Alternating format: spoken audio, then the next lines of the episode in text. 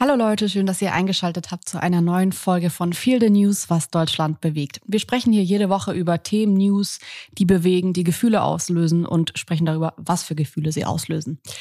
Heute wollen wir über Harry und Meghan sprechen und die Royal Wokeness. Viele Promi-Paare stehen ja im Scheinwerferlicht. Das interessiert die Öffentlichkeit. Beyoncé und Jay-Z, Kim Kardashian und Kanye West. Aber Meghan Markle und Harry, der Duke of Sussex, sind eine ganz andere Kategorie. Unter anderem deshalb, weil sie höchstpersönliche Familienentscheidungen treffen in der Öffentlichkeit, die dann aber anders als bei anderen Promi-Paaren in die Geschichte eingehen und quasi den Lauf der Welt mit verändern. Welche gesellschaftliche Tragweite haben die aktuellen Skandale und Enthüllungen und können wir gerade live bei einer Zeitenwende in der Monarchie zusehen? Damit beschäftigen wir uns diese Woche.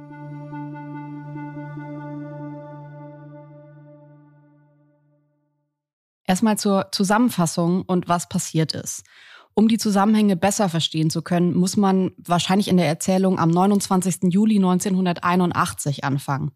Das ist der Tag der Hochzeit von Diana Frances Spencer, also Lady Di und Prince Charles, der eigentlich Charles Philip Arthur George Prince of Wales und eben damals auch Thronfolger von Queen Elizabeth war. Hier startet ein Handlungsstrang 1981, der sich eigentlich bis in die Gegenwart zieht, nicht endet und zwischendurch als eine klassische Tragödie umschrieben werden kann. Grob zusammengefasst ist es so, dass Charles Camilla liebt, mit der er nicht zusammen sein darf, und er heiratet Diana, bekommt mit ihr zwei Kinder, William und Harry. Diana fliegen die Herzen zu. In dieser Zeit erlangt die Monarchie auch nochmal in der Berichterstattung ein absolutes Hoch. Mit Diana steigt zwar die Beliebtheit von Charles, aber der Prinz lässt Lady Di natürlich trotzdem spüren, dass er weniger Gefühle für sie hat und dass seine Gefühle bei Camilla liegen. Irgendwann schlägt diese Berichterstattung der Boulevardpresse um. Diana leidet dann unter dem öffentlichen Druck so sehr, dass sie essgestört wird und depressiv. Nach jahrelangem Streit entscheiden sich dann Diana und Charles dazu, trotz der beiden Söhne William und Harry, sich scheiden zu lassen. Das Medieninteresse um Diana nimmt trotzdem nicht ab was nach der Scheidung besonders ärgerlich ist, denn Diana bekommt keinen königlichen Schutz mehr. Ihr Leben ist von nun an geprägt von Belagerungen, Enthüllungsstories und Paparazzi-Aufläufen. Am 31. August 1997 kostet dieser Zustand Diana das Leben. Sie und ihr damaliger Partner Dodi Al-Fayed kommen während einer Verfolgungsjagd mit einem Fotografen in Paris bei einem Autounfall ums Leben. Zu diesem Zeitpunkt sind die Söhne William 15 und Harry 12 Jahre alt. Jetzt macht diese Geschichte, über die wir heute sprechen, einen Zeitsprung ins 21. Jahrhundert und zwar zum 19. Mai 2018. Das ist der Tag, an dem Harry, Dianas jüngere Sohn, heiratet, und zwar Schauspielerin Meghan Markle. Meghan ist zu diesem Zeitpunkt bereits geschieden. Sie ist gebürtige Amerikanerin und hat eine schwarze Mutter. Ihre Hautfarbe spielt in der medialen Berichterstattung von Anfang an eine wichtige Rolle. Für viele Menschen repräsentiert sie eine neue, moderne Monarchie. Sie wird geliebt, gefeiert und ist zu diesem Zeitpunkt auch in den Umfragen deutlich vor anderen Familienmitgliedern des britischen Königshauses. Trotzdem erfährt sie schon in dieser Zeit starken Rassismus, der sich nach der Geburt ihres Sohnes Archie 2019 immer mehr verstärkt. Die Zusammenfassung geht aber natürlich noch weiter, denn jetzt springen wir kopfüber. Für diejenigen, die das alles schon wissen, die können vielleicht noch mal etwas überspringen. Jetzt springen wir kopfüber in die jüngste Berichterstattung. Denn 2020 entscheidet sich das Paar, den Lebensmittelpunkt zunächst nach Kanada zu verlegen und gleichzeitig aus der Königsfamilie zurückzutreten. Das mag sich ein bisschen merkwürdig anhören, aber natürlich kommt mit der Geburt in ein solches Haus, in eine solche Familie auch eine Vielzahl von Aufgaben auf die Menschen zu die wollen sie so nicht mehr wahrnehmen. Gleichzeitig möchten sie aber finanziell unabhängig werden. Das hört sich erstmal nach ganz normalen, in Anführungszeichen, flügge werdenden Kindern an. Aber das steht heute in einem anderen Licht. Denn ihre Entscheidung kommentieren Harry und Meghan seit dem 7. März 2021. Das war der Beginn einer regelrechten Medienkampagne der beiden, wo sie versuchen, ihren Stand zu erklären. An diesem Tag ist nämlich das Interview mit Oprah Winfrey veröffentlicht worden. Und dort kommt zur Sprache, dass auch im britischen Königshaus natürlich rassistische Tendenzen existieren würden. Sie kritisieren in diesem Zusammenhang besonders stark die Boulevardpresse in Großbritannien. Außerdem fühlte Meghan sich nach der Hochzeit und der Geburt ihres Sohnes ähnlich wie Diana damals von der Königsfamilie im Stich gelassen. Der Druck in dieser Situation macht Meghan so zu schaffen, dass sie psychische Probleme bis hin zu Suizidgedanken bekommt. Ihr Mann Harry trifft daraufhin die Entscheidung, sich von der Institution abzuwenden und seine Frau in Sicherheit zu bringen. Das Paar zieht nach dem Aufenthalt in Kanada nach Kalifornien, wo ihr zweites Kind, die Tochter Lilibet, geboren wird. Im Dezember 2022 erscheint dann auf Netflix eine sechsteilige Doku mit dem Titel Harry and Meghan. Dort sprechen sie explizit über ein institutionalisiertes Gaslighting, Rassismus und die vermeintlich bewusste Entscheidung des Königshauses, Meghan ins offene Messer laufen zu lassen. Sie werfen engen Familienmitgliedern vor, die Yellow Press mit Informationen gegen Meghan gefüttert zu haben, um selbst in einem besseren Licht darzustellen. Und nun erscheint Anfang 2023 auch noch Harrys Buch Spare. Das heißt so viel wie Ersatz. Und er bezieht sich natürlich darauf, dass er, anders als sein größerer Bruder, erst ziemlich weit hinten in Anführungszeichen in der königlichen Reihenfolge kommt. In diesem Buch spricht Harry unter anderem sehr offen über den traumatischen Verlust seiner Mutter, das schwierige Verhältnis zu seinem Vater und dessen inzwischen Frau Camilla und vor allem auch über die Rivalität zwischen ihm und seinem Bruder William. Er berichtet schließlich sogar von einem körperlichen Angriff von William auf ihn. Ja, so viel zu dem, über was wir heute sprechen, so um ein paar Hintergründe zu haben. Wahrscheinlich wusstet ihr auch schon viel davon. Aber die Frage ist natürlich trotzdem, warum machen wir diese Sendung? Und vielleicht fragt ihr euch das gerade auch, wie man sich zu dem Fall von Meghan und Harry verhalten soll. Die beiden sind ja momentan in aller Munde und die Meinungen über sie könnten nicht weiter voneinander entfernt sein. Es ist irgendwas zwischen Empathie und Belustigung und auch Verurteilung. Und wir wollen uns heute mit dem Mechanismus der Öffentlichkeit in dieser Geschichte befassen.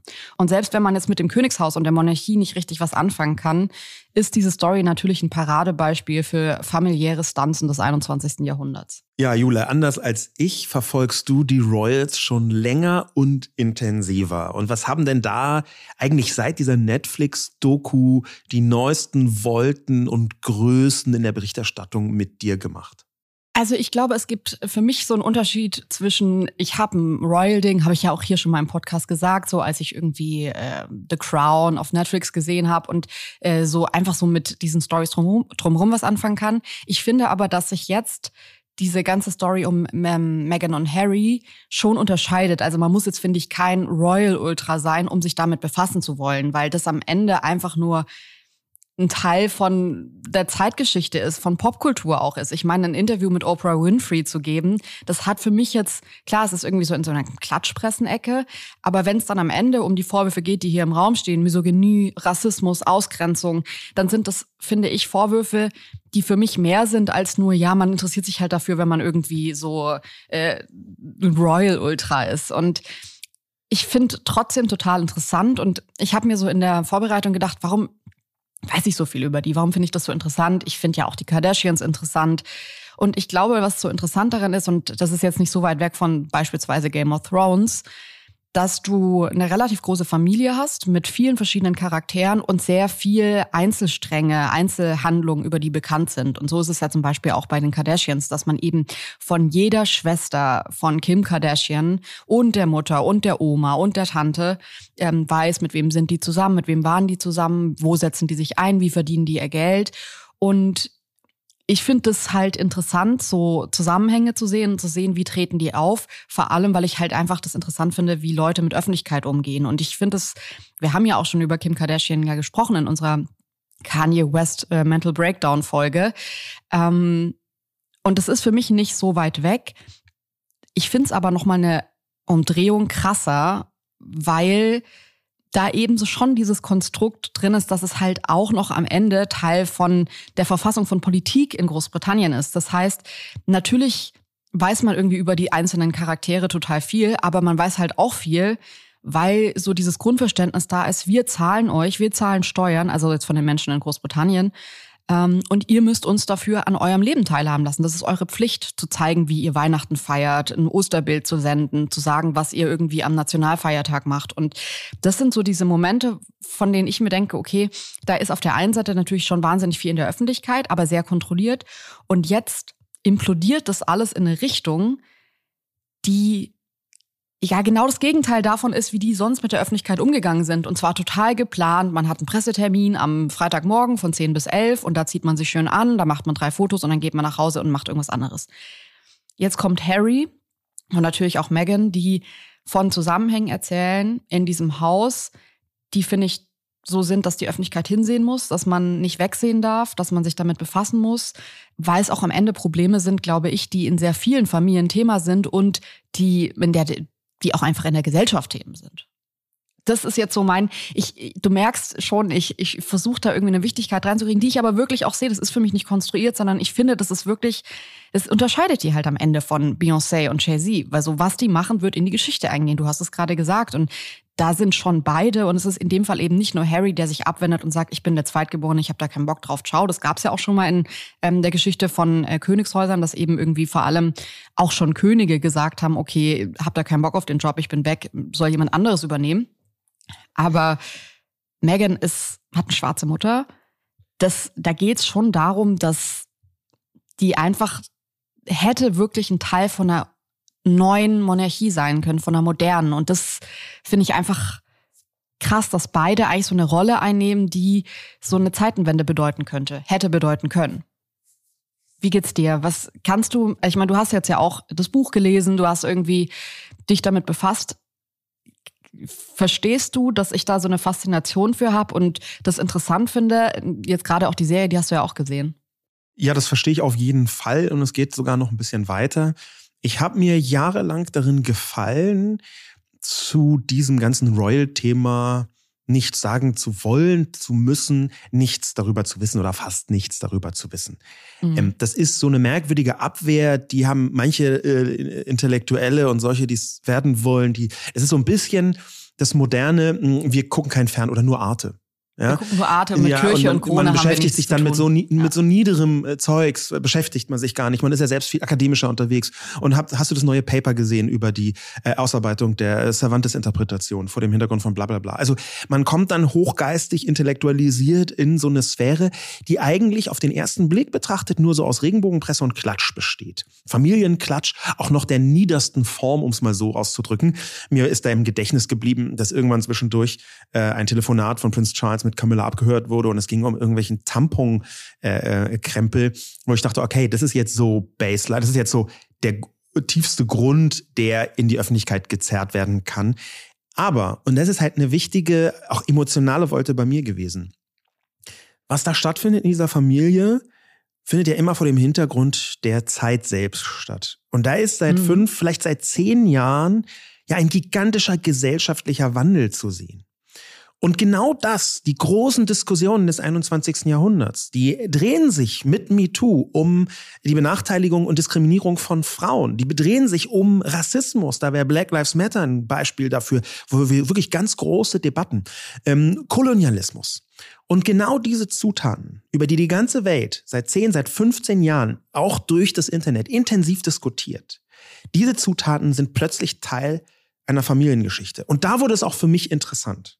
Ich frage mich halt schon, aber ähm, wenn du sagst, es ist auf den ersten Blick nur alles Yellow Press und so, war wenn man jetzt so das, es, ja, ja, voll, gebe ich auch, würde ich auch völlig so sagen. Aber wenn man sich jetzt so das Bigger Picture ansieht, dann muss man schon sagen, auch wenn das jetzt die Zeit ist, wo Monarchien nicht mehr so das, das Ding sind oder Königshäuser nicht mehr so das Ding sind, wenn du dir die Weltgeschichte ansiehst in tausend Jahren, was wird bleiben? Dann glaube ich, könnten das die letzten Arme aus einer Zeit sein, die vielleicht nicht mehr ist. Aber ich frage mich, ob man sich in 2000 Jahren noch so viel von den Kardashians erzählt, wie von beispielsweise Harry und Meghan. Weil was natürlich schon dazu kommt bei diesen Königshäusern ist eben, dass das halt Familien sind. Ich meine, gut, jetzt über die Fugger oder so hat man, redet man heute auch noch. Vielleicht sind die Kardashians so die modernen Fugger, I don't know. Aber ähm, mhm. ich würde halt schon sagen, dass durch dieses durch diese crazy Stammbäume und so und dieses ganze, da ist ja auch ganz viel dieses super ne? creepy, ne? ja, creepy Shit dabei, aber ähm, das ist halt schon, finde ich, was anderes, wenn so ein Paar solche Probleme aufbringt, als wenn, und ich meine, Beyoncé setzt sich auch richtig krass gegen Rassismus ein und äh, macht total viel. Ich weiß aber nicht, ob die in 2000 Jahren dafür noch so stehen wird, wie beispielsweise eine, eine Megan dafür stehen könnte. Ich finde schon, dass da, das ist halt, hat noch so eine, Umdrehung Weltgeschichte. Das ist wahrscheinlich ja auch der Grund, warum man sich so krass für die interessiert, obwohl sie sagen, wir wollen das nicht mehr und so. Das geht halt nicht. Die sind, Harry ist in einer Rolle geboren worden, in der, das ist halt so die, die Last, äh, die, man, die er zu tragen hat. Dieses automatische Berühmtsein, dieses automatische in der Öffentlichkeit stattfinden und auch stattfinden müssen, das hast du gerade angesprochen. Ja. Das ist so ein Deal, das wird in der Netflix-Serie auch gesagt. Es gibt einen unausgesprochenen Deal, ähm, der damit zu tun hat, dass man die Öffentlichkeit in sein Leben lassen muss, wenn man Teil der Royal-Familie ist. Ähm, und die da ständig mitkämpfen. Ich habe bei meiner eigenen, sich langsam vor diesem gesellschaftlichen Hintergrund entwickelt habenden Faszination von diesem ganzen Thema habe ich versucht zu analysieren, wo kommt es her? Auch was, was, warum rumort es denn bei mir in bestimmten Bereichen? Und bin dabei darauf gekommen, dass eigentlich Hochadel die Urform des Berühmtseins ist. Total. Alle Celebrity-Mechanismen sind heute eine Art Abklatsch oder eine Gegenerzählung, die sich aber direkt darauf bezieht von dem, was ganz früher der Hochadel war. Denn es gab ja Berühmtsein auch schon vor den klassischen Medien. Ja. ja, wenn die klassischen Medien irgendwie so, sagen wir mal, im, im 16. Jahrhundert ganz langsam angefangen haben und dann im 17., 18. Jahrhundert größer geworden sind, zumindest in Europa, wenn man das als Erzählung betrachtet, dann gab es ja aber vorher schon berühmt sein. Und da ist dieser Begriff ja. Ruhm mit dabei. Und was ist das? Das ist eigentlich, dass man äh, Sänger, Minnesänger hat, die von den Heldentaten sprechen von Graf Pipapo. Also das, dieser Ruhm, der da drin steckt, der geht eigentlich zurück auf genau das, was Harry und Meghan heute sind. Und vielleicht sind sie deswegen nicht nur berühmt, sondern eben die, das Konzentrat, die Essenz des Berühmtseins in dieser Familie. Ich habe mich auch gefragt, ob die Zeiten heute auch anders sind, ob ähm, da nicht vielleicht auch so ein Fünkchen Wahrheit dahinter ist, dass man Berühmtheit heute anders entgehen kann, weil sie heute anders funktioniert. Ich habe mich das gefragt, als ich mich nochmal so mit dem Tod von Diana beschäftigt habe und wie viele Menschen da getrauert haben und dachten, jetzt sehe ich die nicht mehr und jetzt ist die nicht mehr da und ich denke noch, dass sie da ist und so. Und ich meine, damals gab es ja jetzt noch nicht das Internet, zumindest äh, so, dass man irgendwie jetzt dann zu Hause einen, einen Rechner hatte, wo man sich irgendwie die ganze Zeit Diana-Bilder reinziehen konnte und irgendwelche Auftritte und so. Und die wurde ja fast also so zu einer Ikone erklärt, als sie gestorben ist. Oder sie wurde zu einer Ikone erklärt. Und die Leute haben so Bilder von ihr gehabt und haben so, so echte Tränen geweint. Ich finde, wenn man diese Masse von Menschen damals gesehen hat, und Harry beschreibt es auch, dass er, er sich damals total crazy vorkam, so ein bisschen als Mittelsmann, der so die Blumen von den Menschen, die nasse Hände haben von den Tränen und seine Hand schütteln, zu den ähm, zu der Niederlagestelle von den Blumen trägt. Und selber weint er keine Träne. Aber dahinter steckt natürlich ja auch diese Emotionalität, von der ich mir dachte, hatte die mit Diana den Peak, weil damals sich einfach so noch die Menschen haben noch mehr Klatschpresse und so gehabt oder ist es heute, weil ich meine, Harry und Meghan, ich glaube das denen auch, dass die sagen, ey, uns geht's total schlecht. Und es gab ja auch in dieser Serie diese Sequenz, wo der Schauspieler, bei dem sie dann untergekommen sind in Kalifornien, gesagt hat, hier wohnen ganz viele berühmte Leute auf dem Berg. Das, was Harry und Meghan da gerade passiert, haben wir nie zuvor erlebt. Das ist ein ganz anderes Level von äh, ja, Belagerung. Ja. Dieses ikonische von Lady Di, das absolut zweifellos vorhanden ist, das finde ich, kann man auch erstmal als popkulturelles und auch positives Phänomen äh, ja. ähm, akzeptieren. Das ist da. Sogar Leute, die mit dem Adel nichts anfangen können, die sehen da drin eine leuchtende Figur. Aber um jetzt mal kurz auf das Buch zu kommen, ich glaube, der allererste und größte Ikonifizierer und Verehrer von Lady Di ist tatsächlich Harry. Ich habe da eine Stelle gefunden in dem Buch von Harry Spare, übrigens das schnellst verkaufte Sachbuch aller Zeiten bisher. Die zeugt von einer fast absurden Mutterverehrung. Ähm, und ich glaube nicht, dass sie ironisch gemeint ist. Sie steht relativ am Anfang. Ich möchte sie zitieren. Mhm. Sie dauert ein bisschen länger, aber man kriegt einen Eindruck auch, wie wichtig die Mutter ist. Ja. Und das ist wichtig für das Verständnis, weil die Mutter Lady Di über allem schwebt, über der ganzen Story von mhm. Harry und Meghan. Und hier schreibt also am Anfang ähm, Harry in seinem Buch über seine Mutter. Vielleicht war sie aus demselben Grund allgegenwärtig, der sie auch so unbeschreiblich machte, weil sie Licht war, pures und strahlendes Licht. Und wie soll man Licht denn beschreiben? Selbst Einstein hatte seine Mühe damit. Kürzlich richteten Astronomen ihre größten Teleskope neu aus, peilten einen winzigen Ausschnitt im Weltall an und entdeckten einen atemberaubenden Himmelskörper, den sie auf den Namen Arundel tauften, das altenglische Wort für Morgenstern. Milliarden von Kilometern weg von hier entfernt sich Arundel rasend schnell von unserer Galaxie und jagt auf die Außenbereiche des bekannten Universums zu. Schon jetzt ist er dem Urknall, dem Augenblick der Schöpfung näher als unsere Milchstraße und doch können wir ihn nicht mit unseren schwachen Menschenaugen irgendwie noch sehen, weil er so unfassbar hell und funkeln leuchtet. So war meine Mutter. Oh. Und das ist, das ist natürlich gleichzeitig herzzerreißend. Ich finde es erstmal, sorry, ich muss erstmal, ich habe sofort Tränen bei diesem ganzen Thema, weil ja. ich wahrscheinlich auch zwei Söhne habe und diese Vorstellung, das ist auch einfach so eine Tragödie. Ich, dass er nach so langer Zeit über seine Mutter so spricht, ich weiß, da, wir können heute auch noch über die schwierigen Seiten von äh, diesem Punkt sprechen, aber ich finde es auch erstmal echt herzzerreißend. Das ist ohne Zweifel herzzerreißend. Es balanciert eben aber auf diesem schmalen Grad, einerseits hochemotional und herzreißend zu sein und andererseits eine so eindeutige Überhöhung, dass manche Leute das nur noch bewältigen können, diese Überhöhung, wenn sie da ironisch rangehen.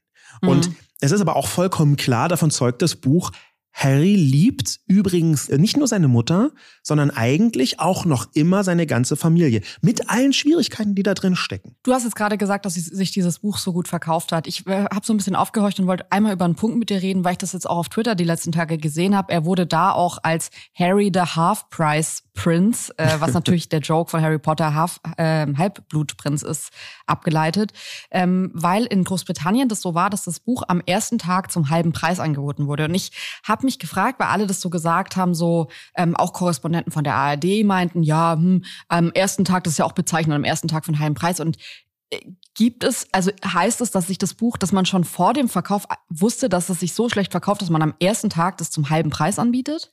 Da würde ich sagen, fast definitiv nein.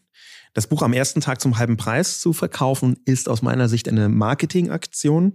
Die hängt auch damit zusammen, dass die Zahl der verkauften Bücher am Ende für Harry viel äh, wichtiger ist als das Geld, was er damit erlöst. Mhm. Wenn auch natürlich das Geld nicht eine geringe Rolle spielt. Interessanterweise schreibt er im Buch nämlich selbst auch, dass er spendet, aber eben nicht den gesamten Erlös, so habe ich es jemals jedenfalls verstanden, sondern einen gehörigen Teil davon, ohne da hm, präziser ranzugehen. Das ist so eine Scheinpräzision. Und gleichzeitig hört man ja, dass sie für die Netflix-Doku je nach Quelle zwischen 100 Millionen und 180 Millionen Dollar bekommen haben haben. Also aberwitzige äh, Größenordnung. Aber das zieht sich übrigens auch durch das Buch. Und zwar, das finde ich richtig äh, heftig, und zwar das Thema Geld insbesondere als Mittel der familiären Kontrolle. Harry schreibt nämlich, dass äh, für das Geld, was er und William bekommen haben, für ihren Unterhalt, wovon sie alles bezahlen mussten, ausschließlich der Vater zuständig war.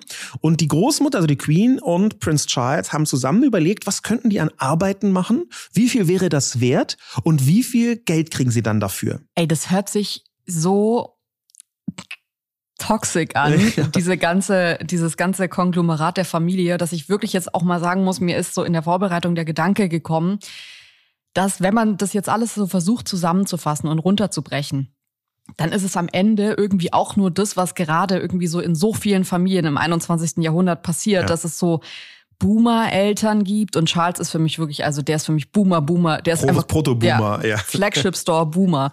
ähm, und das da junge Kinder sind, jüngere Kinder sind, in einer, einer anderen Generation als Boomer angehörig auf jeden Fall, die Probleme ansprechen und das ist ja nichts anderes, was Harry da macht, wenn er sagt, ey, das ist hier rassistisch oder hey, wir brauchen hier mehr Schutz oder hey, so funktioniert das nicht, wie ihr euch das die ganze Zeit vorgestellt habt. Und dann sind halt so diese Boomer, die so mit Gleichgültigkeit und ja, jetzt, also ich meine, es gab ja sogar ein, Statement vom britischen Königshaus so auf diese ganzen Enthüllungen von Meghan in dem Oprah-Interview, wo sie ja wirklich auch gesagt hat, sie war suizidgefährdet.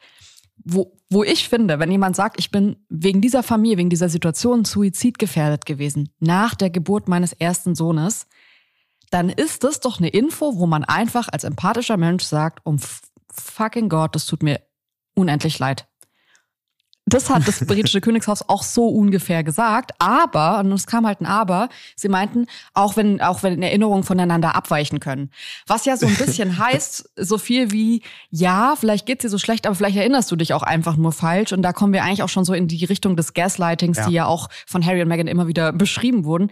Also ist es am Ende einfach so eine Familie, die genau die gleichen Probleme hat wie viele Familien im 21. Jahrhundert. Die Kinder machen Therapie, die Eltern nicht. Die Kinder sagen, hey, wir müssen mal über Shit reden. Die Eltern sagen, sei still und äh, tu so, als wäre nichts. Ja, das ist vielleicht genau der richtige Moment, um diesen Begriff Gaslighting, der ganz häufig inzwischen fällt, in ganz vielen Debatten ähm, etwas zu präzisieren und mal zu sagen, was das ist. Das stammt aus einem Film von Mitte des 20. Jahrhunderts ähm, und beschreibt die Situation, dass man jemanden ähm, versucht, verrückt zu machen, also gaslightet, indem man ihm eine falsche Realität vorspielt und damit seine Wahrnehmung und seine Erinnerung als komplett falsch und ausgedacht darstellt. Also wenn also, jetzt jemand sagt, ähm, du hast äh, mich mental missbraucht, du hast Sachen zu mir gesagt, die haben mich so verletzt, dass es bis heute so ist und die Person dann sagt, nein, das habe ich nicht gesagt, ich nicht. du erinnerst dich falsch. Du bildest, bildest du dir nur ein. Das und es dann meistens genau. ja sogar noch Kompliz in, in der Familie gibt, die dann sagen, ja stimmt, das, das wurde so nie gesagt. Also du bist eigentlich das Problem hier, nicht wir, sondern du. Genau. Und das ist halt in dieser Familie so oft passiert, das liest man in dem Buch, das sieht man in der Netflix-Doku, dass man beim gesamten britischen Königshaus eigentlich von einem Mechanismus institutionalisierten Gaslightings sprechen kann. Da gab es ganz offenbar und auch in der Rückschau natürlich bei Lady Di eine Vielzahl von Situationen, wo offensichtlich wurde, das britische Königshaus stellt zwei Realitäten her, wechselt nach Belieben hin und her ja.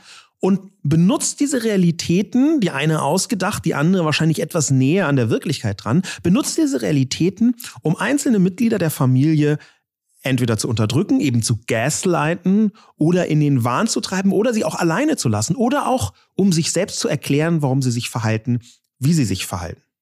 Ähm, ich habe einen Tweet von Aurel Merz, der geschrieben hat, schaue gerade eine Netflix-Serie, in der Meghan und Harry sechs Folgen lang der halben Welt erzählen, wie sehr sie ein normales Leben führen wollen.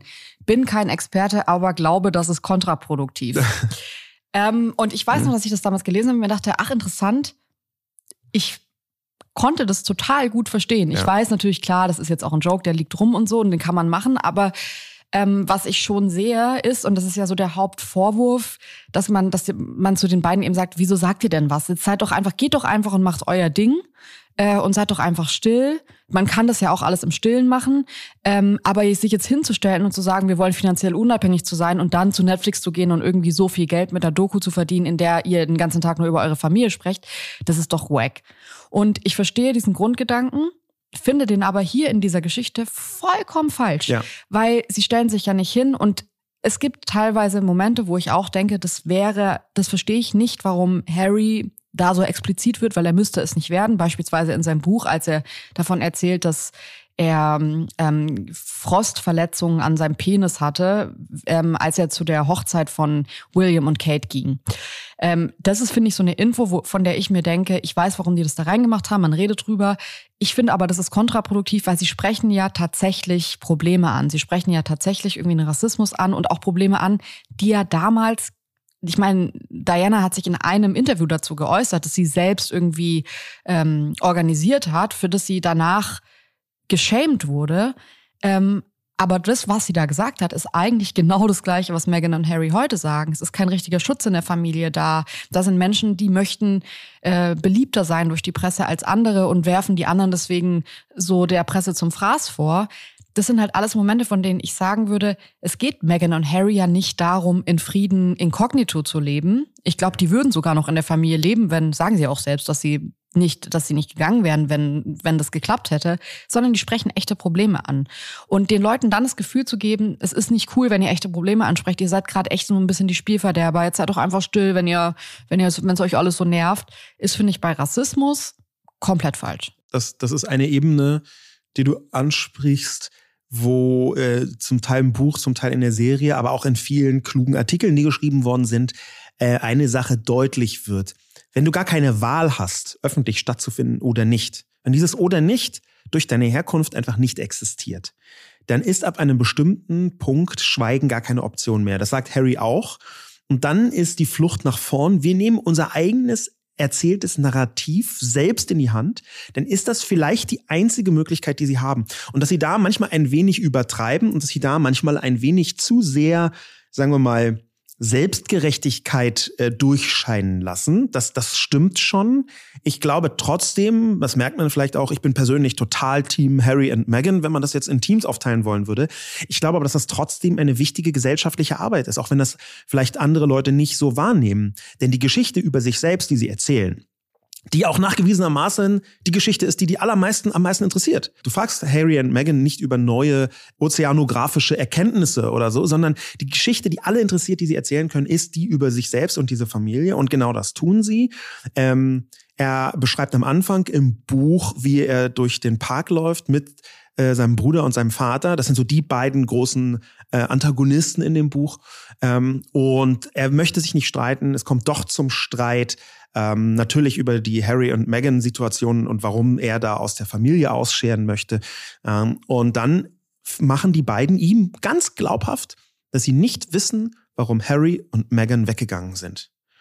Und das ist der Eingang in das Buch, wo er sagt, okay, Papa, okay, Bruder, okay, Welt, ich erkläre euch jetzt nochmal, warum ich weggegangen bin zusammen mit Megan.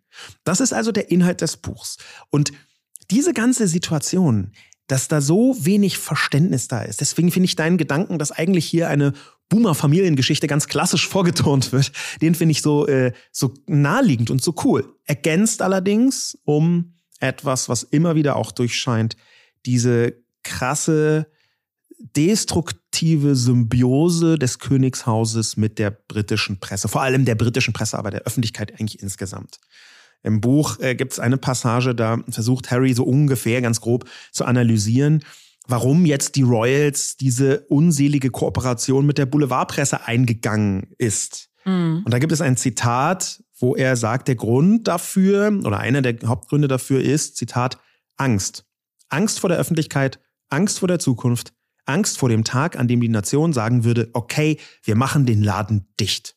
Mich hat ehrlich gesagt überrascht. Ich dachte, und ich finde es irgendwie gar nicht mal so unschlau, dass die sich ihrer Rolle nicht so sicher sind, wie ich dachte. Ja. Ich dachte, dass sie sich so ein bisschen, dass die eher zu Fall gebracht werden, weil sie unterschätzen, wie wichtig, wie unwichtig sie werden. Und dass sie das aber die ganze Zeit im Kopf haben, so sehr im Kopf haben, dass sie Dinge machen, von denen ich behaupten würde, dass es sie unwichtiger macht, sogar, aber so in dem Glauben, dass man so irgendwie die Monarchie im Laufen hält, ähm, finde ich interessant. Ich finde auch den Angang interessant, äh, zu denken, dass das die Monarchie stützen würde. Warum? Also Warum? in der Zeit, ja, weil ich mir halt denke, ich glaube, dass Meghan zehntausend Mal wichtiger gewesen wäre die in der Familie zu behalten und alles zu tun, dass diese Frau, die sogar selbst von sich sagt, ich habe alles probiert, ich wollte das, ich wollte Teil davon sein. Ich glaube, wenn man sich da hingesetzt hätte, und das finde ich, ist beim Königshaus oft, ähm, vor allem beim britischen, ich finde, die sind schon ja sehr konservativ, ähm, finde ich das total interessant, dass die auf der einen Seite so auf Etikette bestehen, diese ganzen Begriffe richtig zu sagen und die Titel und so, wo man ja sagen muss, wir leben heute in einer Welt, wo es einfach absolut komisch ist, Leute irgendwie so Your Royal Highness anzusprechen und so. Ähm, und dann sind die so bruskiert, wenn man den Knicks nicht richtig macht, checken aber selber ihre Aufgabe in der Welt völlig also schätzen das völlig falsch ein, weil ich glaube, da können die noch 20 irgendwie gestellte Ostershootings machen. Ich glaube, dass es viel wichtiger gewesen wäre, ähm, Megan so in die Familie einzugliedern, dass, wenn man sich jetzt auch das äh, Commonwealth ansieht, sich Leute repräsentiert fühlen, die nicht weiß sind. Ja. Da ist ja auch inzwischen völlig klar, dass die über zwei Milliarden Menschen im Commonwealth, also dem Nachfolger des britischen Empire, geschaffen ähm, auch und vor allem durch Queen Elizabeth, die zweite, dass da eine hohe Identifikation mit Meghan Markle stattgefunden hat, als es bekannt wurde und bei der Hochzeit auch. Ähm, das, das wissen wir aus ganz vielen, nicht nur Untersuchungen, sondern auch Interviews. Und wenn man aber nach dem Kern fragt, warum die rausgeekelt worden sind, dann gibt es eine Passage im Buch, die versuche ich etwas zu verdichten, die Aufschluss geben könnte. Und natürlich hat die ganz zentral wieder mit Lady Diana zu tun. Denn am Anfang, das wurde vorher schon gesagt, war Meghan Markle das beliebteste Mitglied des Königshauses. Das ist ja auch eine tolle Geschichte, dass eine junge Frau mit einer schwarzen Mutter sich hocharbeitet und dann quasi in allerhöchste gesellschaftliche Weihen aufgenommen wird. Das ist eine Geschichte, die mag die Öffentlichkeit gerne. Aber, und das scheint, wenn man zwischen den Zeilen liest, in dem Buch auch ein ganz wichtiges Thema zu sein. Aber plötzlich bekommt Charles Angst. Prince Charles bekommt Angst, dass ihm schon wieder mit einer Mediengöttin, die viel beliebter ist als alle anderen, die Öffentlichkeit entgleitet. Und zwar auf eine Weise, wie er es ja schon mal mit Diana erlebt hat. Wo man aber auch sagen müsste, wie er schon mal mit Diana falsch lag, würde ich das eher sagen, weil ich glaube, dass er, ähm, Diana hat in meinem Interview gesagt, ich habe einen stolzen Mann. Ja. Und ich glaube, dass sie vor allem in der Hinsicht einen extrem dummen Mann hat, weil äh, das hätte Charles total nutzen können. Ich glaube, dass ähm, wenn er Diana als eine Mitspielerin angesehen hätte, dann wäre da ganz viel drin gewesen, was er, also ich, ich glaube, dass er so ähm, die Öffentlichkeit so ansieht wie so zwei Gläser und sobald in dem einen mehr Wasser drin ist, ist in seinem weniger ja. Wasser drin. Das Ding ist aber bei Charles ist immer wenig Wasser drin, weil der keine sympathische Medienpersönlichkeit ist. Ja. Ist ja auch nicht schlimm. Ich finde, das muss man auch nicht sein. Ich finde, die Queen war das auch nicht und ist trotzdem, finde ich, in ihrer Rolle irgendwie aufgegangen als Queen, medial. Ähm, ich glaube aber, dass er das total hätte nutzen können, ähm, für das Königshaus Diana arbeiten zu lassen. Und zwar so, dass einfach das Königshaus und Monarchie so grundsätzlich irgendwie äh, weiter oben steht in den Umfragen. Da hätte man aber über den Schatten springen müssen. Hätte man. Und ja. das hätte man jetzt auch wieder bei Megan. Und er hat es halt zweimal nicht gemacht. Und das finde ich schon, also dass das so viele Jahre später einfach nochmal eins zu eins wieder passiert, das, also finde ich eigentlich absurd lustig wenn es nicht so traurig wäre, weil es halt immer, und das finde ich schon auch sehr patriarchal in diesem äh, System und auch in dieser eigenartigen Familie, das ist immer auf die Kosten von Frauen und sofort auch auf die Kosten von mentaler Gesundheit. Und ja. wenn es jetzt bei der zweiten Frau passiert, dann ist es nicht mehr Zufall. Dann glaube ich auch, ist es kein Zufall mehr. Und dann ist es halt eigentlich widerwärtig, dass das schon wieder so passiert. Und dann finde ich alles, was Harry macht, eigentlich total logisch und denke mir auch die ganze Zeit so, wie also wie doof muss man sein, dass das einfach, dass diese Geschichte sich jetzt nochmal wiederholt, als wäre das nicht schon schlimm genug gewesen, dass es das mit Diana alles so passiert ist. Ja. Äh, an einer Stelle im, Buch äh, zitiert Harry seinen Vater, der äh, irgendwann zwischendurch gesagt hat, als seine, als seine beiden Söhne streiten, jetzt macht mir meine letzten Jahre nicht auch noch giftig oder zur Hölle, je nachdem, wie man das übersetzt, ähm, will sagen, der möchte jetzt nochmal im Mittelpunkt stehen. Ja, ist endlich König geworden. Er hat länger gewartet auf seine äh, auf seine Krönung als irgendjemand vor ihm in der Geschichte, glaube ich. Und er, er, hat unfassbar lange, 73 Jahre oder wie viel, ich habe es nicht mehr ganz genau mhm. parat, hat er darauf gewartet. Und jetzt ist er es und jetzt möchte er nicht, jetzt möchte er im Mittelpunkt stehen. Jetzt möchte er da sein. Und das ist ein wiederkehrendes Motiv. Aber lass uns doch mal versuchen, ähm, dahinter zu schauen. Äh, die, die theoretischen ähm, Hintergründe zu betrachten, auch die Geschichte zu betrachten, vor welchem Hintergrund sich dieses ganze Drama abspielt, das ja in Echtzeit wie eine Art ähm, Soap Opera, Hochadels Soap Opera sich immer weiterentwickelt. Also mir ging es so, als ich die Doku gesehen habe, war ich wirklich überrascht. Ich finde die ist auch wirklich empfehlenswert. Ich mag oft so diese Porträts, die wo, wo es völlig klar ist, dass die Leute, die drin stattfinden, auch selbst irgendwie am Schnitt mitgearbeitet haben und so. Da denkt man oft so, ja, kein Bock jetzt irgendwie einen Werbefilm von euch über sechs Folgen anzusehen. Ich finde aber in der Doku, die erfüllt genau den Zweck, den für mich eine Doku, die, die jemand selbst aufsetzt, erfüllen kann. Und zwar endlich ein eigenes Sprachrohr zu haben und zu sagen, sorry, das habt ihr einfach komplett falsch interpretiert und ihr versteht überhaupt nicht, was hier los los ist. Weil mir ging es so und ich würde sagen, ich war der ganzen Geschichte über aufgeschlossen, habe das so grob verfolgt ähm, und hatte eigentlich immer schon Empathie und Verständnis für Megan. Ich fand das auch, wenn man so jetzt in den Supermarkt geht, diese ganzen Klatschblätter, diese ganzen Zeitschriften, ich sage jetzt mal nicht so die Hochglanzzeitschriften, sondern die, die man so für ein paar Euro mitnehmen kann. Die Hausfrauenzeitschriften sagt man ja so äh, böse wahrscheinlich inzwischen auch. Ich weiß nicht, ob es auch Hausmänner kaufen, aber es geht eben darum, zu dieser Überschriften davon zu lesen. Und da war Megan oder ist Megan bis heute so krass angegangen. So, Echt? es gibt so das von. Ich, gar nicht mit. ich habe eine Freundin, die okay. hat ähm, eine Insta-Story gemacht dazu. Liebe Grüße an Alina, die äh, hat macht wöchentlich so Insta-Stories, wo sie so oder äh, schon sehr oft jetzt gemacht, wo sie so einfach nur zeigt, wie so 20 Zeitungen, die nebeneinander stehen, sagen, jetzt ist Megan wieder Avocado, jetzt ist Megan wieder da, sie macht die Familie kaputt, das Biest aus Amerika und bla. Und du siehst so diese 20 Zeitschriften und denkst dir so, krass, das ist einfach 20 Mal einfach Hass weiterverbreitet, der da ist. Und mir war das vorher ein bisschen bewusst durch solche Insta-Stories, aber diese völlige Tragweite war mir nicht bewusst und das fand ich kam in dieser ähm, Dokumentation extrem gut rüber, dass man verstanden hat, das ist jetzt nicht einfach nur mal ein paar schlechte Artikel über die beiden, sondern ja auch wirklich bis ins Internet ähm, ein Hass, der eigentlich, finde ich, kaum auszuhalten ist. Schon beim drüber reden. Absolut. Und dieser Hass, den du jetzt gerade beschrieben hast, der ist Teil der Story von Harry und Meghan. Harry und Meghan kämpfen nicht nur gegen, wie Diana, gegen ein Königshaus, was ihnen jetzt nicht immer nur Gutes will, vorsichtig gesagt. Im Buch spricht Harry zum Beispiel davon, wie Camilla ihn geopfert habe für eine PR-Story, um selber besser dazustehen. Auch hier wieder diese Angst. Beliebtheit hört sich irgendwie so komisch an, aber Beliebtheit ist für die Royals natürlich auch eine Waffe gegen diese Angst, die Harry beschrieben hat. Mhm. Und nicht nur, dass sie dagegen kämpfen müssen, sondern sie müssen auch gegen Hass im Netz kämpfen. Und da ergibt sich die Frage, wie funktioniert eigentlich Adel im Social-Media-Zeitalter? Mhm. Da gibt es mehrere Ebenen. Die eine hast du gerade gesagt, mit Netflix. Ist jetzt kein unbedingt soziales Medium, ist aber definitiv Internet. Mit Netflix hat es angefangen, mit ihren äh, Instagram-Kanälen äh, geht es aber definitiv weiter, denn plötzlich existieren eigene, selbstkontrollierte Medienkanäle und die sind nicht mehr angewiesen Harry und Meghan erst recht nicht, nicht mehr angewiesen auf diesen Deal mit den britischen Boulevardmedien. Die britischen Boulevardmedien ist ein, ein unfassbares Höllenloch. Äh, vier, fünf, sechs verschiedene Boulevardzeitschriften, die die giftigsten Sachen des Planeten machen, buchstäblich, von äh, Kriminalität sowieso, aber auch ähm, äh, äh da äh, ständig mit Rassismus und Frauenfeindlichkeit zu arbeiten, eine, eine Hemmungslosigkeit, das auszunutzen. Mhm. Das ist super, super eklig. Äh, von der Daily Mail und der Sun ähm, ähm, vor allem voran äh, vorgetragen. Aber dazu kommt eben auch das Social Media Zeitalter.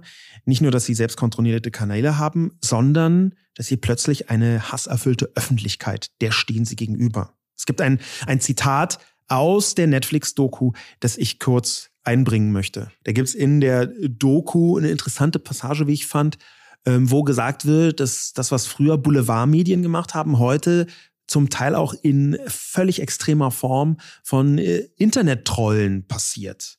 Ja, mhm. dass du also einer äh, Öffentlichkeit gegenüberstehst, die äh, anonym und hasserfüllt den gröbsten Unrat über dir auskippt.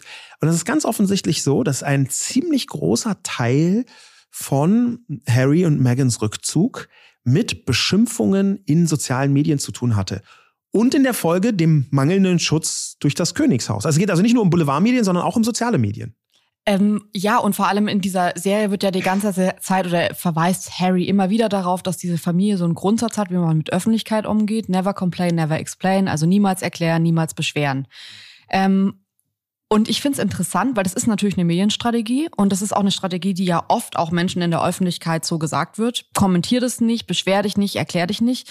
Und ich weiß, dass wir darüber schon häufig gesprochen haben, weil ich anderer Meinung bin. Ich glaube, dass wir in der Zeit leben, in der Gefühle zulassen, sich zu beschweren und zu sagen, das geht hier nicht. Und zwar nicht, weil man irgendwie in Selbstmitleid versinkt, sondern weil das wirklich falsch ist, weil das frauenfeindlich ist, weil das rassistisch ist. Wir leben in einer Zeit, wo das, finde ich, eher Stärke bedeutet, das anzusprechen und zu sagen, das, was mir hier gerade passiert, ist Rassismus oder das, was mir hier gerade passiert, ist Frauenfeindlichkeit. Und ähm, ich glaube, dass sich diese Strategie von den beiden total auszahlen wird. Ja. Ich glaube, dass die der Gegenentwurf ist zu dem, was die Familie gerade lebt. Und ich glaube, dass man mit so einer Strategie theoretisch auch ein Königshaus in eine Zukunft führen könnte, nämlich zu sagen, hier ist eine Grenze und ihr überschreitet eine Grenze bei uns und das funktioniert so nicht, weil also mit Never Complain und Never Explain würde ich jetzt mal sagen, sind unfassbar viele äh, belastende Infos über die Familie die letzten Jahre rausgekommen. Jetzt sicherlich noch mehr mit Harry, aber es gab es ja eben, wie du vorhin auch schon gesagt hast, mit Camilla, Charles und dem Tampon auch schon vorher. Und es war auch Presse, die Grenzen überschritten hat. Ja. Also wenn du mit dieser Strategie eh keine Privatsphäre hast, die du willst, dann ist es doch eigentlich cooler zu sagen, man geht raus, was Megan jetzt gerade ja gemacht hat. Sie hat ja eine Zeitung verklagt und hat gesagt, ich möchte nicht, ihr habt einen privaten Brief an meinen Vater veröffentlicht, den hättet ihr nicht veröffentlichen dürfen. Ähm, sie hat dieses Verfahren ja auch jetzt im, in der letzten Instanz gewonnen. Ähm, wo aber klar war, man verklagt die Presse nicht. Das ist ein Grundsatz irgendwie in Großbritannien. So, das macht man nicht. Man geht nicht gegen die vor, weil dann wird es nur noch schlimmer. Und dass sie das jetzt trotzdem gemacht hat, ich finde es irgendwie so interessant, dass die alles, was sie so gelernt haben oder was vielleicht Harry auch vor allem gelernt hat, so ignorieren und sagen, nee, so funktioniert's ja nicht. Jetzt machen wir es einfach mal komplett anders. Findest du das also du bist ja dann doch oft auch der, der Part bei uns, der sagt, sag nichts dazu, kommentier das nicht. Das ist, das ist Quatsch, das ist kleiner als du, bla, mach das nicht, hm, wenn ich über irgendwas mich aufrege. Ähm, kannst du das aber jetzt bei den beiden verstehen? Ich meine, das ist ja jetzt schon nochmal viel, viel größer, als wenn wir jetzt irgendwie so im Privaten, wenn ich jetzt komme und sage, hey, da ist irgendwas schiefgelaufen. Also ich glaube, dass alle Menschen heute eine Art Social-Media-Strategie brauchen. Wie gehe ich um, wenn ich äh, attackiert werde? Das passiert wirklich fast allen und da brauchen alle mhm. eine, eine Herangehensweise. Aber natürlich findet das bei denen auf einem Niveau statt, das, glaube ich, außerhalb von diesen Personen gar nicht existiert. Ja. Ähm, und das ist auch nochmal eine andere Kategorie, als nur mehr oder weniger bekannt zu sein. Ähm, äh, und das hängt eben auch mit dieser Repräsentation eines Weltreiches zusammen. Total. Und, und was du mit Geschichte äh, meinst. Ich glaube schon, dass es sehr oft sinnvoll sein kann, nicht zu reagieren. Ich glaube aber, dass es ganz falsch ist, als Strategie nie zu reagieren. Mhm, okay. Aber das, das finde ich mhm. einen wichtigen Unterschied. Und ich glaube deswegen auch, und wie, wie siehst du das, da würde mich sehr interessieren. Ich glaube deswegen auch, dass wir hier nicht nur einen klassischen Boomer-Familienstreit haben, wie du es gesagt hast, sondern wir haben hier einen Clash von Kommunikationsbedürfnissen. Einmal das Königshaus mit seinem 20. Jahrhundert Kommunikationsstil. Dass die so Infos so, äh, so, ja, so an liegen so und Briefen an, an, die Presse liegen. An ja. einzelne Leute herausgeben, die sie kennen und mit denen sie irgendwie so einen heimlichen Deal haben. Sehr auf Fernsehen übrigens auch bezogen. Ist ja kein Zufall, dass irgendwie Beerdigungen und Hochzeiten werden weltweit im Fernsehen ausgestrahlt. Die britische Monarchie ist eine super mediale Monarchie ja. und auch schon 50, 60, 70 Jahre. Aber dass plötzlich genau dieses 20. Jahrhundert Kommunikationsmodell von den klassischen Royals, das crasht zusammen mit Harry und Megans 21. Jahrhundert Kommunikationsmodell. Ja. Also äh, glaube ich auch, äh, glaube ich auch, wenn ich jetzt so, deswegen war ich, glaube ich, auch so ein bisschen perplex, als ich gesehen habe, dass die Leute solche Schlüsse aus der Doku ziehen. Es sind natürlich nicht alle und es sind einfach auch nur Meinungen, ist ja auch okay, aber ähm, ich fand es so klug und äh, auch das, was sie gesagt haben, in den meisten Fällen, wie gesagt, es gibt auch diese Penis-Story, wo ich denke, die, hätte, die ist nicht nötig für das, dass es tatsächlich Probleme zu besprechen gibt. Das ist aber Social Media ähm, Clickbait quasi. Ja? ja, gut, vielleicht ist es auch unglaublich schlau gemacht, dass man sagt, die Verpackung kriegt, auch wenn die Verpackung und der Inhalt des Geschenkes wichtig ist, trotzdem noch eine Schleife und die ist mein eingefrorener Penis. I don't know. Kann ja sein. Ich finde es schon interessant, dass die ähm, Königsfamilie das ja zum einen total verstanden hat, zum Beispiel mit der Queen, die so seit 1957 Weihnachtsansprachen im Fernsehen ausstrahlt. Und es sieht ja sehr, sehr altbacken aus, ein bisschen wie unsere Neujahrsansprache. Liebe Grüße an Olaf Scholz an dieser Stelle, finde ich auch vom Setting her sehr altbacken. Da sitzt sie da irgendwie mit ihrer Decke auf so einem Sessel mit diesen ähm, eigenartigen Hunden und erzählt irgendwas über Weihnachten und wie das Jahr war und so. Das ist natürlich auch nicht politisch und so. Es ist einfach nur, ja, frohe Weihnachten. Aber die Leute schauen das und es ist natürlich so Tradition geworden. Und vielleicht kann man sagen, deswegen ist es vielleicht auch nicht so unglaublich verwunderlich, dass Rassismus und Ausgrenzung auch Tradition in dieser Familie geworden ist, weil es ist schon immer da gewesen und wieso sollte das jetzt plötzlich weg sein? Das kann ich schon ein Stück weit verstehen.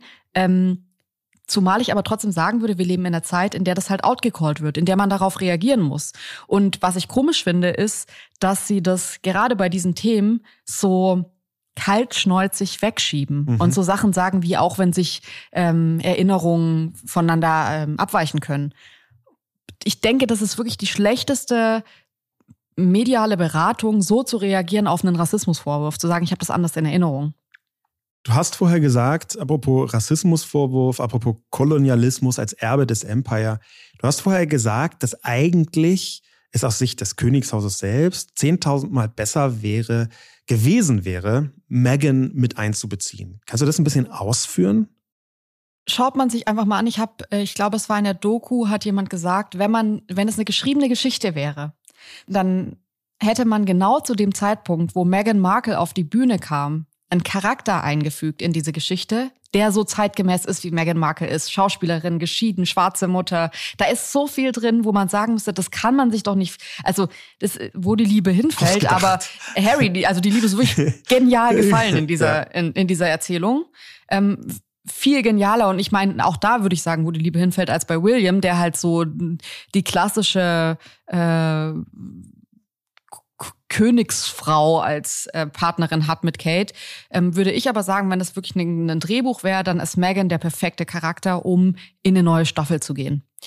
Und ich glaube, dass es ich, ich weiß noch, dass ich auch die, ähm, und ich bin zwar, ich finde das Royal-Thema ganz interessant. Ich muss jetzt aber ehrlich sagen, ich bin kein Royals Ultra, der jetzt den ganzen Tag sich irgendwie was reinzieht. Ich weiß aber, dass ich mir die Hochzeit äh, von Harry und Meghan reingezogen habe, weil ich dachte, und ich habe da geweint und ich war, ich wusste, dass es was Besonderes ist, weil ich dachte, das ist einfach krass, dieses Bild zu sehen, zu sehen, dass Oprah Winfrey da ist. Oder es gibt diesen Moment, wo Serena Williams, Idris Elba und Oprah Winfrey sich in dieser Kirche ansehen und so Tränen in den Augen haben und sich zunicken. Und ich, ich kann mich an diesen Moment erinnern und es treibt mir auch Tränen in die Augen, weil ich so denke, das ist, das kann neue Geschichte sein. Das kann diese moderne Erzählung sein, auch wenn Königshäuser nicht modern sind, die unsere Gegenwart gerade braucht. Genauso wie es irgendwie eine schwarze Ariel braucht. Ja. Ähm, und das so zu sehen, wäre für mich auf jeden Fall eine Chance gewesen und jetzt nicht nur für alle Leute im Commonwealth, ähm, die sich damit ihr identifizieren, sondern auch für, für weiße Menschen, die rassistische Gedanken haben, ähm, für weiße Menschen, die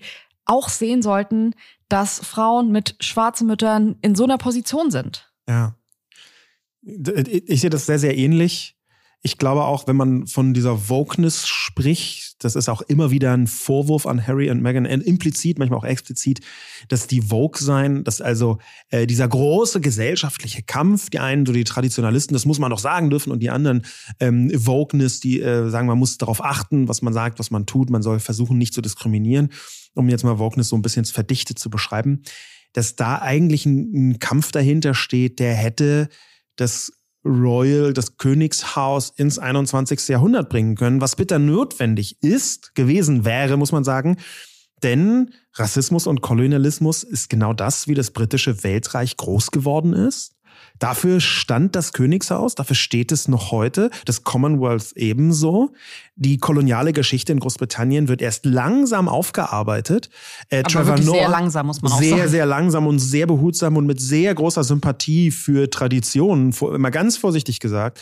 Äh, Trevor Noah ähm, hat äh, nach dem äh, Tod der Queen ähm, sich auch sehr kritisch geäußert und darauf hingewiesen, dass eben in der Krone der Queen immer noch ein Blutdiamant ist, äh, wo praktisch niemand in Großbritannien sagt, das geht eigentlich so nicht, jedenfalls ja. nicht innerhalb des Königshauses, aber wahrscheinlich schon ein paar Leute, aber dort eben nicht. Es sind einfach Symbole für eine Gesellschaft, die transformiert werden sollte. Und ich glaube, genau wie du gesagt hast, Meghan wäre eine großartige Chance gewesen, das aufzuarbeiten, das zu transformieren, im 21. Jahrhundert anzukommen, aber trotzdem sympathisch zu bleiben, weil die war ja mega beliebt. Mhm.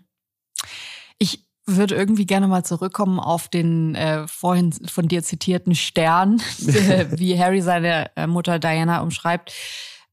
Auch weil ich das oft als Vorwurf in, in diesem ganzen Doku-Umfeld gelesen habe, dass Leute sagen, der Junge hat einfach ein Trauma der hat seine Mutter verloren und hat einen Helfer, einen Retterkomplex, weil er seine Mutter nicht retten konnte, versucht er jetzt eine Frau zu retten, die nicht gerettet werden muss. Was ich erstmal, und ich habe das von in Deutschland lebenden weißen Personen gelesen, wo ich mir nur dachte, wie anmaßend es ist, sich hinzustellen und zu sagen, es ist eigentlich auch wieder Gaslighting, zu mhm. sagen, du versuchst hier jemanden wiederzubeleben, der gar nicht, äh, der gar keine Luft äh, braucht. Das ist so eigenartig, aber ähm, Natürlich ist es trotzdem, und das merkt man ja auch in dem Buch, Harry erzählt da an einer Stelle, ähm, wo er morgens aufwacht in dem Schloss, wo er mit seinem Vater und seinem Bruder gerade ist und der Vater sich ans Bett setzt und Charles eben zu ihm sagt, hey, deine Mutter ähm, hatte einen Autounfall äh, und dann so an der Bettkante sitzt und ihm dann so aufs Knie klopft und sagt, it's gonna be okay. Ähm, was ich, um ehrlich zu sein, auch wieder so eine Boomer-Reaktion auf, also kann man vielleicht auch, wenn das jetzt eine komplett empathische Person gemacht hätte, würde man sagen, ja, das ist halt so dieser Versuch zu sagen, es ist gerade eine echt scheiß Situation, aber irgendwann wird es wieder gut. Ich finde, es ist extrem komisch, einem Kind so zu sagen, dass die Mutter gestorben ist und auch mit dieser Körperlichkeit, auch wenn man jetzt kein körperlicher Mensch ist, finde ich das komisch, jemandem so auf das Knie zu klopfen und sagen, wird schon wieder alles. Dass der in dem Alter, wir haben vorhin gesagt, der war elf, ein Trauma davon trägt, egal ob Charles ihm das ausrichtet oder nicht, ist für mich völlig, das liegt für mich auf der Hand. Und das ist für mich was, wo ich jetzt nicht sagen würde, Harry sagt ja selbst, er ist in Therapie gegangen und es hat, es war traumatisch für ihn. Er konnte jahrelang, hat er nicht geglaubt, dass seine Mutter wirklich tot war und wirklich da in diesem Tunnel gestorben ist, musste sich dann irgendwie mit Anfang 20, wo er das immer noch dachte, Polizeiberichte ansehen, um zu verstehen und zu sehen, dass seine Mutter da wirklich äh, ums Leben kam. Er soll sogar Fotos gesehen haben von genau. dem Leichnam. Ja. Genau, also äh, da, da sieht man auch, finde ich schon auch interessant, dass es für ihn logischer war, dass die Mutter da nicht mit drin saß und äh, die ganze Welt einfach belogen wird, als dass seine Mama wirklich so ähm, wagt, von ihm wegzugehen ähm, oder ihn allein zu lassen. Aber trotzdem finde ich diese Verlinkung zu Megan, ähm, wir hatten das mal hier im Podcast, dass du von diesem Woody Allen-Zitat erzählt hast, der meinte, nur weil ich paranoid bin, heißt das nicht, dass ich nicht auch verfolgt werde. Ja. Ähm, nur weil Harry ein Trauma hat mit seiner Mutter, heißt es ja nicht, dass Meghan nicht trotzdem bedroht wird. Ja. Und diese Bedrohung, die ähm, auch ein wichtiger Teil der Medien ist, die findet nicht nur körperlich statt. Es gibt eine Vielzahl von Todesdrohungen. Es gab Briefe zum Beispiel mit, mit Antragspulver drin, sondern die findet eben auch durch die Medien statt.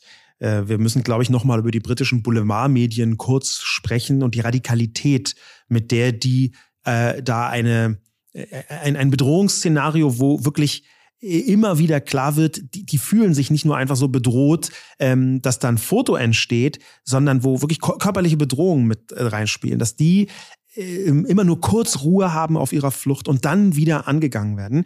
Weil wenn, wie du sagst, man hier von Rettung sprechen muss, dann, oder, oder von Rettung spricht, dann ist es halt auch Rettung aus einer Situation, die Harry schon eher kennt und die für Meghan Markle, egal wie prominent sie vorher war, auch neu ist. Mhm. In dieser Bedrängung, in dieser Enge, dass du nichts tun kannst, ohne dass nicht sofort eine Vielzahl von Interpretationen stattfinden, dass unablässig über dich gelogen wird. Und dieses alles zu ertragen, das ist ja die, die Botschaft des Königshauses, ertrage es. Du als angeheiratete Frau musst das ertragen. Da hat Megan irgendwann gesagt, natürlich auch nee, die Erzählung, wir ertragen es ja auch, muss man wirklich ja. auch mal dazu sagen. Ich glaube, dass ja. die ein anderes Verständnis haben. Ich glaube, dass die denken, wieso sollte die was bekommen, was wir nicht bekommen? Wir müssen es ja auch ertragen, diese ganze ja. Das ist, das ist eine interessante Sichtweise. Das ist also, das sehen wir ja ganz häufig in so Debatten, auch in Freu bei Freunden in, im Alltag, dass Menschen, die selbst etwas erleiden mussten, plötzlich umschwenken und sagen, naja, so schlimm ist es nicht und musste halt durch. Ne? Und plötzlich ist jemand, der eben noch missbraucht wurde, jemand, der sich gar nicht so deutlich gegen den Missbrauch von anderen wehrt, ja. weil so eine Art, ähm, ja, dann muss ich, ich muss das erdulden, also musst du es auch erdulden, damit mhm. reinspielt. Ja.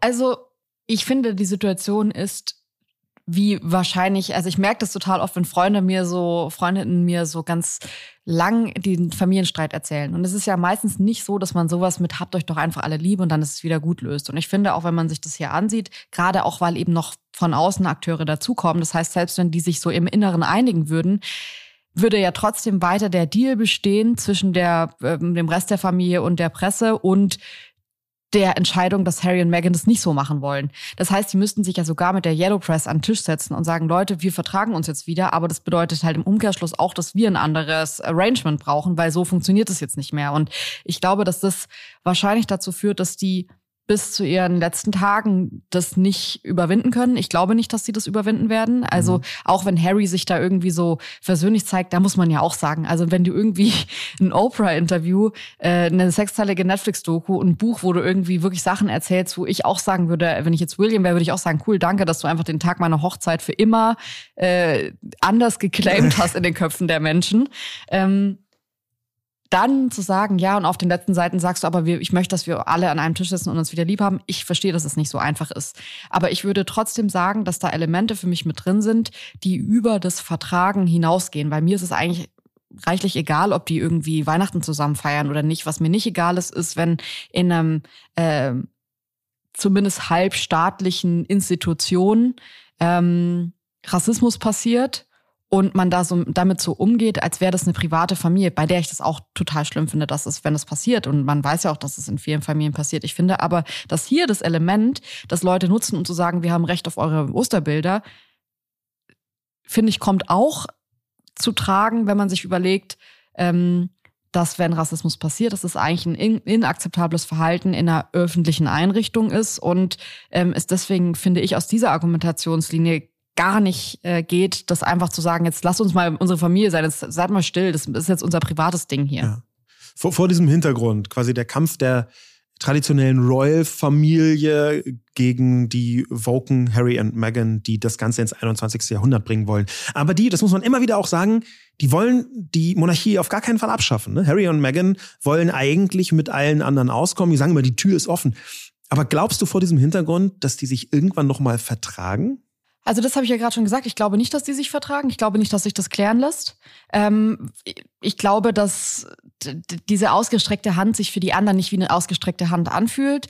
Ähm, für mich wäre aber die viel zentralere Frage, wenn man jetzt so über diesen Podcast ähm, versucht, auch irgendwie zu einem Lösungsansatz zu kommen, ob Harry und Meghan die Macht haben, und das würde mich jetzt total interessieren, wie du das einschätzt, diese Monarchie tatsächlich, ich sage es mal, zu beschädigen. Ich glaube, zu stürzen wäre irgendwie so ein Schritt zu weit gegriffen. Ich glaube nicht, dass Harry und Meghan dafür sorgen können, dass ähm, die immerhin noch größte, mächtigste Monarchie der Welt ähm, oder das mächtigste Königshaus der Welt, ist ja eine Parla parlamentarische Monarchie, ähm, gestürzt werden kann. Ähm, aber zumindest, ob du glaubst, dass sie stark beschädigt werden könnten. Meine Einschätzung wäre, dass alles, was bisher passiert ist, die Monarchie eher sogar noch gestärkt hat. Und zwar mhm. über die Relevanz. Es ist so klar geworden, dass auch heute noch, auch in Zeitaltern von sozialen Medien, in Zeitaltern von ähm, allen möglichen Verwerfungen zwischen Krieg äh, in der Ukraine ähm, und allen möglichen Corona-Pandemie, also die vielen, vielen globalen Themen, gibt es trotzdem noch unendlich viele, viele Milliarden Menschen, für die diese Familie absolut essentiell ist und wichtig. Und ab einem bestimmten Punkt, glaube ich, ist nicht mehr Sympathie und ähm, Unsympathie relevant, sondern Relevanz selbst. Ich glaube, am mhm. bedrohtesten wäre das Königshaus, wenn sie nicht mehr stattfinden würden. Ja. Und ich glaube deswegen, dass dieser große Streit, der auch jede und jeden einlädt, Partei zu ergreifen für die eine oder die andere Seite, dass dieser große Streit zwischen diesen beiden Teilen der Familie dass der eher das Königshaus mittel- und langfristig gestärkt haben wird. Also interessant ist, glaube ich, gar nicht. Ich glaube, dass wir gerade in einer Zeit leben, in der ja auch ganz äh, aktiv darüber gesprochen wird, dass Länder sich vom Commonwealth entfernen wollen, aussteigen wollen. War Jamaika zuletzt. Ähm, es wird gerade auch wieder in Australien diskutiert. Ähm, ich glaube, dass es gerade eine sehr, sehr instabile Zeit ist für Königshäuser. Also auch völlig zu Recht, muss man mal ehrlich sagen. Also es ist ja wirklich völliger Quatsch, dass es, dass es überhaupt noch. Ich denke mir das immer so, wir leben halt in einer Welt, in der es völlig absurd ist, dass noch ein Papst und eine Königin rumlaufen. Also die sind irgendwie so, wie werden die so Copy-Paste aus dem Mittelalter in unsere Zeit eingefügt, weil gar nichts mehr ist so nach Papst und nach Königin. Und dann hast du so, oder gar nichts nicht, ja. aber echt vieles nicht mehr. Und ich finde es irgendwie absurd, dass ähm, die ja trotzdem noch irgendwo so einen Stellenwert haben und von so ein paar Hardlinern extrem verteidigt werden, aber auch viele einfach sagen, sorry, da sind wir einfach get over it, mach das als ein privates Hobby, das ist ja cool, aber nicht. Aber es gäbe ähm, ja genau die Gegenargumentation zu sagen, es ist so viel instabil, da brauchen wir solche langfristig funktioniert habenden Stützen der Solidität oder Stabilität. Aber wie, also wen? Prince Charles? Also ja, der, nee, ist, das, jetzt, das ist jetzt, der ist jetzt die stimmt, Stütze, die, nach der wir uns alle sehen. Das glaube ich halt ja. nicht. Ich glaube, dass diese Familie sich selbst die letzten 30 Jahre, also wirklich aktiv die letzten 30 Jahre kaputt gemacht hat. Wir haben auch schon mal über die unfassbare Scheiße mit Prince Andrew gesprochen. Ähm, will das Kapitel jetzt auch hier bewusst nicht aufmachen, weil ich glaube, dass das einfach sonst viel zu groß ist. Aber ich glaube auch, wenn jetzt, wenn man mal dieses Kapitel ausklammern würde, also sorry, schon allein diese ganze Geschichte mit Diana und Charles und Camilla und äh, wie die alle miteinander umgehen, ist für mich jetzt eher der Beweis dafür, dass das ein privates Vergnügen sein kann, so wie das in Deutschland ja auch ist. Also es gibt noch irgendwo so die äh, Leute, die noch irgendwelche Adelstitel tragen und die treffen sich auch so. Das ist ja schon lustig. Ich habe neulich mal so eine Doku gesehen und habe so gesehen, dass die sich immer noch so auf so Schlössern und so treffen und so Empfänge haben und die sind auch nur so untereinander. Aber es ist halt, wirkt halt ein bisschen wie so ein weirder Fantasy-Club, ja. ähm, den man ja haben kann. Also wieso nicht? Das kann doch ein privates Vergnügen sein. Ich, mich würde es hart abfacken, ähm, wenn dafür Steuergelder bezahlt werden würden. Ist ja auch so, dass es oft in Umfragen, vor allem von jungen Menschen in Großbritannien so ist, dass sie sagen, sie verstehen nicht, warum Steuergelder aufgewendet werden dafür. Und äh, um die ARD-Korrespondentin Annette Dittert ähm, mit ins Spiel zu bringen, die, glaube ich, nochmal einfach so eine Innensicht von dieser Thematik hat, die hat in einem Interview gesagt, dass ähm, dieser Klatsch und Tratsch sehr wohl ernst zu nehmen ist, weil das Ganze natürlich in Großbritannien eine gesellschaftliche Relevanz hat. Die Monarchie ist verfassungsmäßig eine wichtige Institution, die auch Macht und den Einfluss hat und natürlich durch Steuern finanziert wird. Und wenn es um Mobbing, Misogynie und Rassismus geht, dann sind das Vorwürfe, die tatsächlich dazu führen können, dass man wieder diskutiert, ob die Form, wie die gerade finanziell unterstützt werden, wie die gerade Macht haben, so noch gerechtfertigt ist. Und ich finde auch, um ehrlich zu sein, das wäre vielleicht so mein Lösungsansatz, das muss für meine für mein Empfinden mit einem Untersuchungsausschuss geklärt werden. Das muss für mich so geklärt werden, als würde ein Rassismusvorwurf in der Politik sein, weil die sind mit dem Staat verwebt in Großbritannien. Es ist eben dann nicht nur irgendwie privates Vergnügen und selbst dann, ich möchte noch mal kurz betonen, ist Rassismus absolut nicht in Ordnung. Aber ich finde, dadurch, dass es einfach mit dem Staat so eng verbunden ist, fände ich es völlig angemessen, dann einen Untersuchungsausschuss einzusetzen und zwar einen unabhängigen äh, ein, wo jetzt nicht irgendwie, ich meine, es gibt ja auch Pressemitteilungen vom britischen Königs, Königshaus. Das ist für mich aber viel zu weit von dem weg, wie es untersucht werden sollte, wenn solche Vorwürfe im Raum stehen. Ja, für deine These und den Lösungsansatz spricht auch, das wissen viele Leute in Deutschland nicht, wie eng die Verbandelung des Königshauses und des Königs ist mit den jeweiligen Regierungen. Es ist ja jetzt kein Zufall, dass wir eine Vielzahl von Dokumenten haben, wo die Regierung, die britische Regierung, der Premierminister, die Premierministerin etwas sagt, was gerade passiert ist mhm. im Königshaus. Es gibt tatsächlich ein wöchentliches Treffen vom Premierminister, Premierministerin mit dem König oder der Königin jede Woche und sie, ähm, das ist jetzt von der Website äh, des ähm, Palastes zitiert, der König ähm, hält eine wöchentliche Audienz mit dem Premierminister, um Regierungsangelegenheiten zu diskutieren. Das, das heißt. Das ist so absurd. Ich, ich, meine, wenn man es, wenn man es aus Lobbyismus-Sicht betrachten würde, ein wöchentliches Treffen, ich, soweit ich weiß, ist das eine lange Zeit Montag früh gewesen, ein wöchentliches Treffen, wo du sagen kannst, was du willst, wo du Druck machen kannst, wo du Vorschläge machen kannst, mhm. wo du Einfluss hast, und zwar nicht nur auf den Premierminister jetzt, sondern äh, Elizabeth hatte ja irgendwie 37 Premier, nee, nicht so viele, aber doch relativ viele Premierminister, die sie beeinflussen konnte, auf diese jede Woche Steht der Tropfen höht den Stein, dann ist das eine politische Macht. Vollkommen ja. klar. Und schon abseits des Geldes, schon abseits der Tradition, schon abseits natürlich von den vielen anderen Funktionen, die sie auch noch zusätzlich hatte. Abschließend würde ich gerne einmal diesen Gedanken aufbringen, dass wir uns ja trotzdem noch so zwischen Prinz und Prinzessin, König und Königin bewegen und ähm, man natürlich schnell irgendwie in so einen Märchen-Erzählerton reinkommt, so dieses, und wenn sie nicht gestorben sind, dann leben sie noch heute. Und ich finde, was da gerade passiert, und das ist vielleicht auch so ein positives Ende für mich, wenn ich unserem Kind diese Märchen so vorlese, dann finde ich diesen letzten Satz nicht gut. Ich, ich, mir dreht sich da immer was im Magen um, weil ich mir denke, wir leben in einer Zeit, in der es völlig okay ist, sich zu trennen, bevor man stirbt, äh, das anders zu machen, wie man das ja auch in der aktuellen Königsfamilie sieht. Weil da würde ich nämlich sagen, ähm, ist man sich dann doch einig, dass es eigentlich schön ist, dass Leute nicht mit denen zusammenkommen, die für sie bestimmt sind, sondern in die sie sich verlieben. Und dann finde ich auch schon wieder die Story mit äh, Charles und Camilla in irgendeiner Form romantisch, weil da ja ganz viele Umwege überwunden werden mussten, äh, um irgendwie so bei der Liebe des Lebens zu sein. Und ähm, das finde ich eine schönere Erzählung, finde ich auch ein schöneres Ende, sich da eher zu überlegen, dass das, was Meghan und Harry gerade machen, für mich das bestdenkbare Happy End in einer ähm, schwierigen Geschichte, in einer rassistischen, toxischen, in einer bedrohlichen Geschichte für einen selbst sein kann, zu sagen, wir outcallen die Probleme, wir sprechen das ganz klar an, wir reichen die Hand und äh, liebe Grüße, wir machen Therapie. Das auch noch, finde ich, als Sternchen dazu, finde ich total gut, dass da die ganze Zeit drüber gesprochen wird und eben auch gezeigt wird, Mental Health ist in dieser Familie so ein Problem, dass Menschen suizidgefährdet sind, Diana S. gestört war und ähm, das anzusprechen und zu sagen, uns hilft Therapie und wenn ihr das nicht mit uns ins wieder gerade biegen könnt, dann biegen wir das mit uns selbst gerade und gehen irgendwie in Therapie, finde ich saugut und äh, es wär, ist für mich die positivste Erzählung, die so eine Geschichte, die ja full of shit ist, äh, haben kann. Ja. Und wenn sie nicht gestorben sind, dann machen sie noch heute Therapie und sind noch heute Aktivisten für ähm, Mental Health, gegen Rassismus und gegen Frauenfeindlichkeit. Leute, das waren unsere Gedanken zu Harry und Meghan. Und vielleicht könnt ihr euch davon auch was mitnehmen für euch, für eure Positionierung. Vielleicht fällt es euch jetzt ein bisschen einfacher, in ein paar Punkten vielleicht eine Meinung zu haben, die ihr so mit raustragen könnt, hinter der ihr stehen könnt.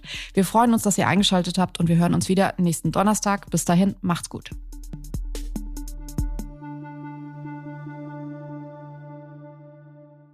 Dieser Podcast wird produziert von Podstars bei OMR.